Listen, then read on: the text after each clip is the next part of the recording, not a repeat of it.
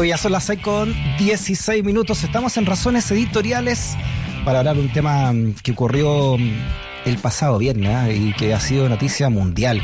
Esto que el Tribunal Supremo de Estados Unidos eh, anuló el fallo del caso Roe versus Wade de 1973 y que consagraba el derecho constitucional al aborto allá en Estados Unidos.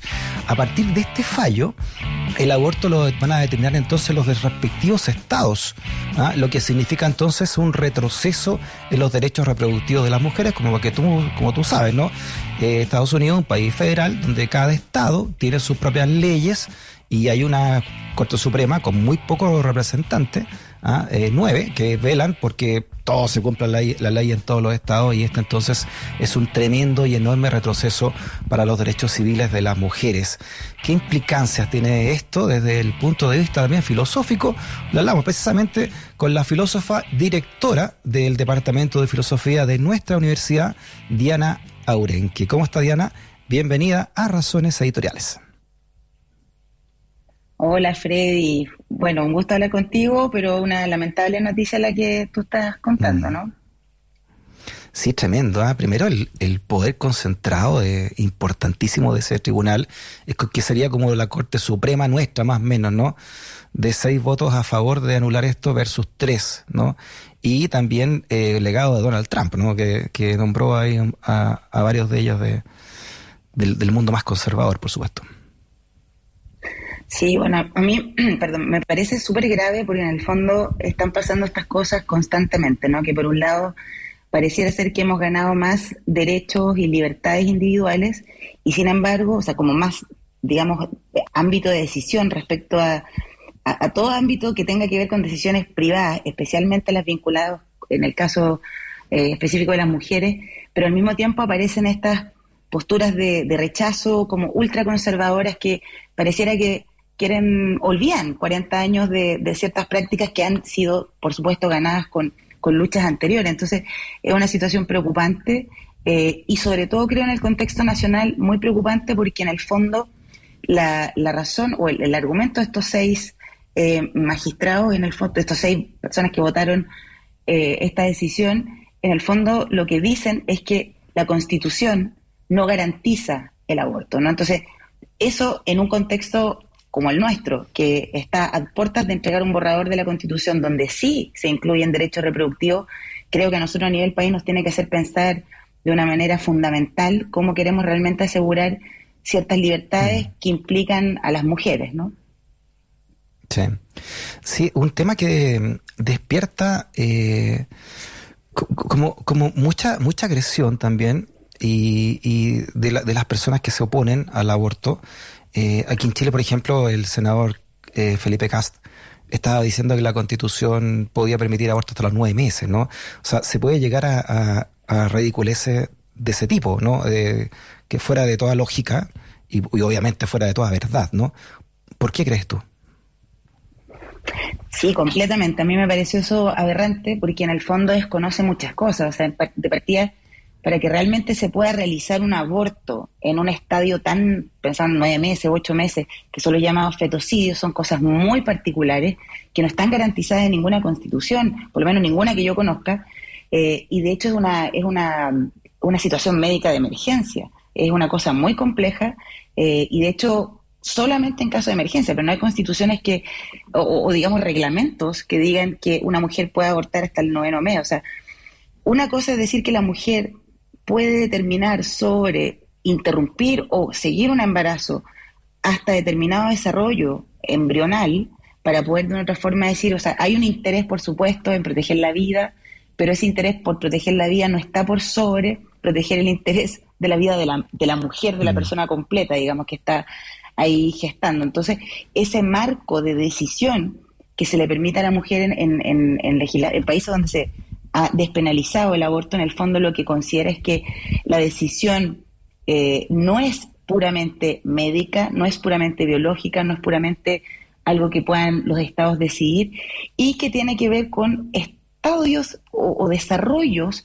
a nivel, como te digo, de, de, de, desarrollo embrional para poder determinar hasta qué punto consideramos que este embrión es o no es persona. Entonces, ¿Hay un conflicto mm. cuando se trata del embarazo? Siempre.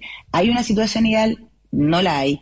Y evidentemente no se trata de decir aquí la vida es más importante o la autonomía es más importante. Lo que se trata de decir un poco es que eh, ante un conflicto como esto, no puede ser que una decisión tan personal, con, con tanto ámbito eh, de consecuencia en la vida de las mujeres, no sea tomada y asumida también por las mujeres. De eso se trata, ¿no? Y en un estadio en que permitimos distinguir que no estamos hablando de lo mismo cuando hablamos de un embarazo en tercer mes de desarrollo que una persona adulta, nacida y que además tiene que en su cuerpo acoger el desarrollo de un otro, ¿no?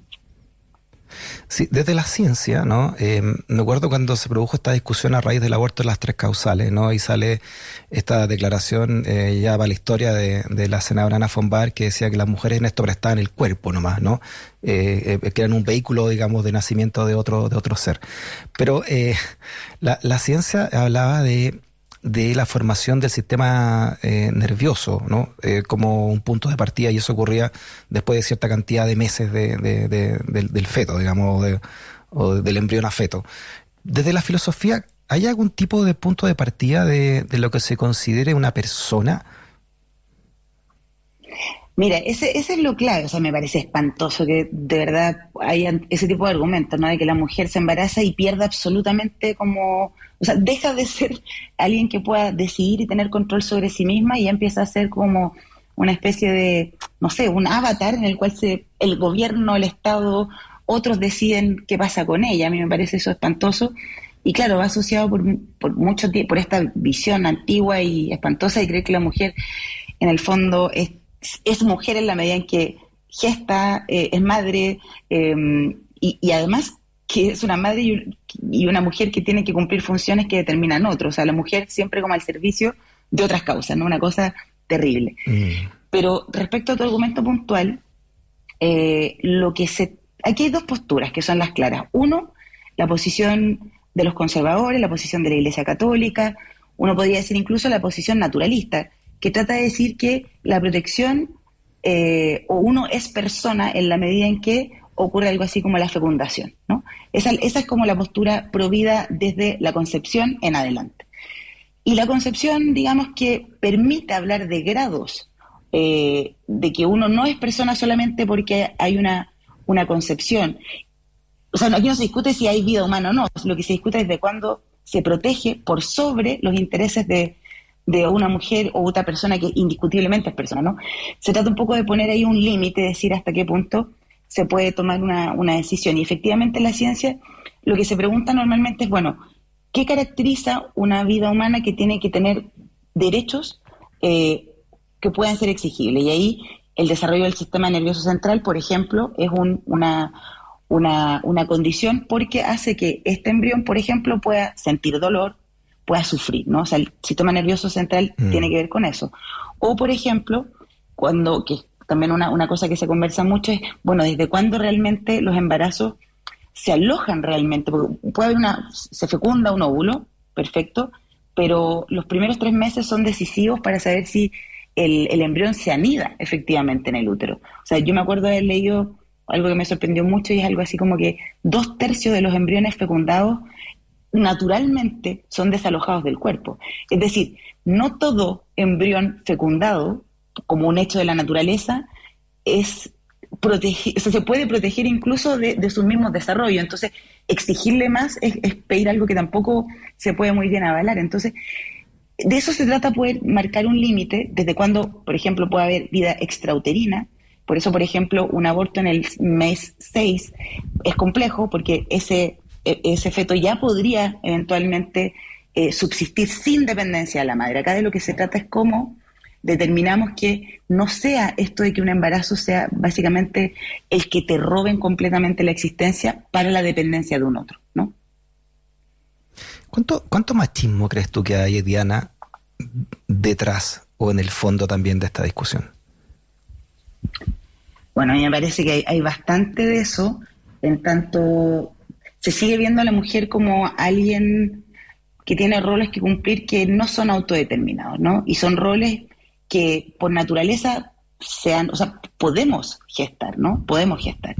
pero eso no nos, no nos hace en ningún caso, eh, esa no es la justificación de que seamos mujeres, tampoco eh, cierto sea, es, una cuestión bien compleja realmente definir qué es lo que nos hace mujeres, pero sin duda, si hay algo que nosotros podemos decir es que así como un hombre no se le obliga a tener que ser donante obligatorio para mantener en vida a un otro, yo no entiendo por qué se asume que la mujer tenga que hacer ese sacrificio, desde el hecho de que, porque es un sacrificio, es un, un acto que uno puede decir como de amor, la maternidad cuando se busca, cuando se quiere, cuando se, se es, es un sacrificio, hay un cuerpo aquí que ya no está al servicio de uno mismo, sino de un otro, eh, por eso no sé, las personas que, se embarazan, las mujeres que fuman, eh, dejan de fumar, dejan de beber, o sea, hay una serie de cuidados que uno hace por un otro, pero es, eso jamás puede ser obligado, entonces efectivamente hay mucho machismo, hay mucho patriarcado en términos de, de qué es lo que la mujer realmente puede o no puede hacer con su cuerpo,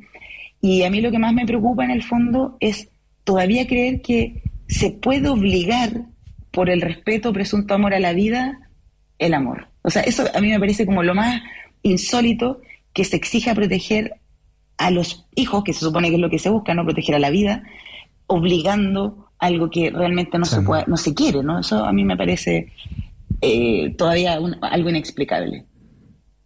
Sí, además en la práctica, además, Diana, toda esta mm, todas estas conservadoras, ¿no? O estas provisiones, finalmente son para la gente que tiene menos dinero. Ah, porque, porque en Chile abortos se practican eh, con un fármaco, ¿no? Que, que se puede comprar en, internet, que es carísimo, ¿no? Como me, me, lo, me lo, contó una vez eh, Jaime Mañanich entrevistándolo, ¿no? Eh, que lo, que, lo que pasa, puedes ir a otro país donde se puede hacer si tienes más dinero por un fin de semana y vuelves, ¿no?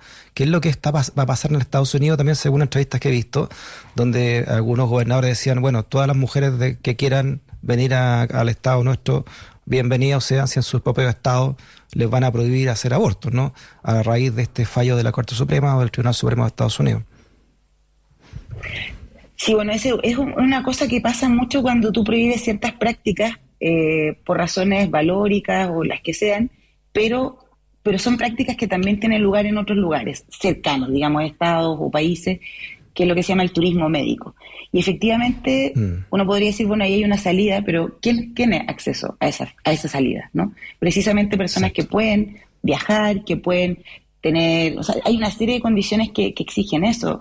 A mí me parece, como digo, complejo porque aparte estamos hablando de regulaciones donde también los sistemas médicos puedan ser distintos. O sea, por ejemplo, acá en Chile también uno podría eventualmente viajar a Argentina y ahí practicarse un aborto o, a otros países, pero, o sea, uno no va a otro país para hacer algo que ya es complejo estando solo o sola. O sea, eh, abortar no es fácil. Yo, yo, todavía creo que hay un imaginario de que aquí el aborto es como una especie de... Y volviendo a la pregunta que tú me hiciste antes, me, me sigo pensándole esto como el machismo es como una suerte de castigo, ¿no? O sea, la mujer se embaraza y detrás está esto, bueno, porque tuvo sexo.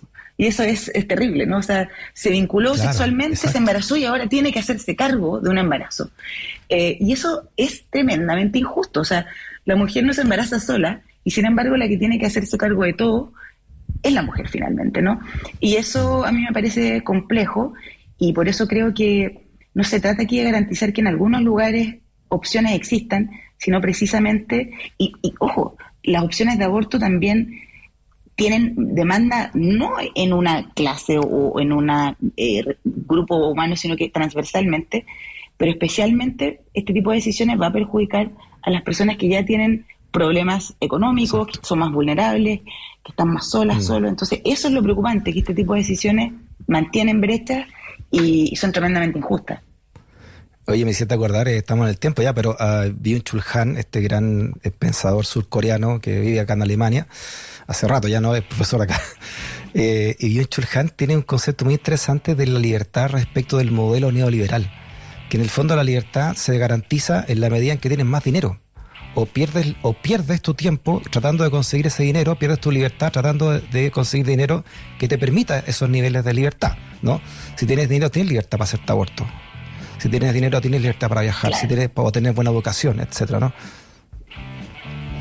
Exacto, no, eso es terrible, porque en el fondo la libertad que se condiga con, o sea, se condice finalmente con, con ciertos poderes de adquisición y eso te genera además ser sujeto de derechos de otra forma. Y eso es una cosa e-, espantosa, ¿no?